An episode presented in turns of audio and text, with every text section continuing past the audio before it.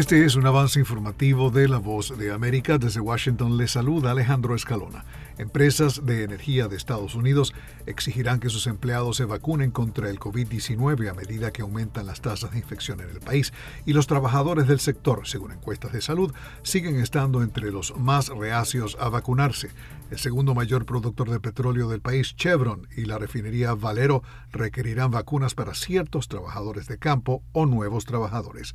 Según una encuesta dirigida por Wendy King, profesora asociada de epidemiología en la Escuela de Salud Pública de la Universidad de Pittsburgh, los trabajadores de la energía y la construcción tienen algunas de las tasas más bajas de vacunación. 45% de esos trabajadores dudan en recibir la vacuna en comparación con solo 7,3% en las profesiones informáticas y matemáticas. Están escuchando Noticias de la Voz de América. El compromiso de Estados Unidos con los afganos en, en riesgo se extiende más allá de la fecha límite del 31 de agosto del presidente Joe Biden para retirarse del país, dijo un alto funcionario del Departamento de Estado, agregando que la promesa de un pasaje seguro no tiene fecha de vencimiento.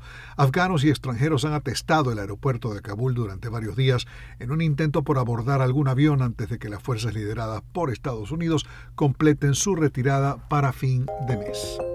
A continuación, un mensaje de servicio público de la voz de América. Para evitar la propagación del coronavirus en casa, recuerde que solo toma unos minutos limpiar las superficies que más toca en su vivienda, manijas de las puertas, interruptores de la luz, lugares donde come, control remoto, entre otros. Esto por lo menos una vez al día.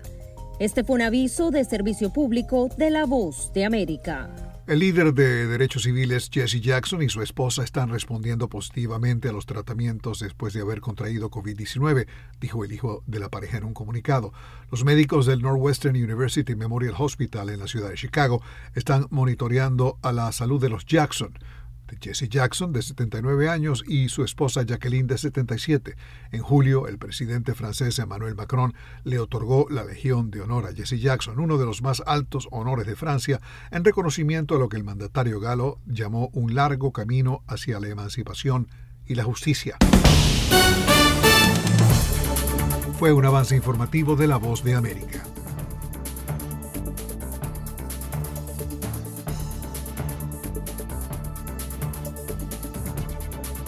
Música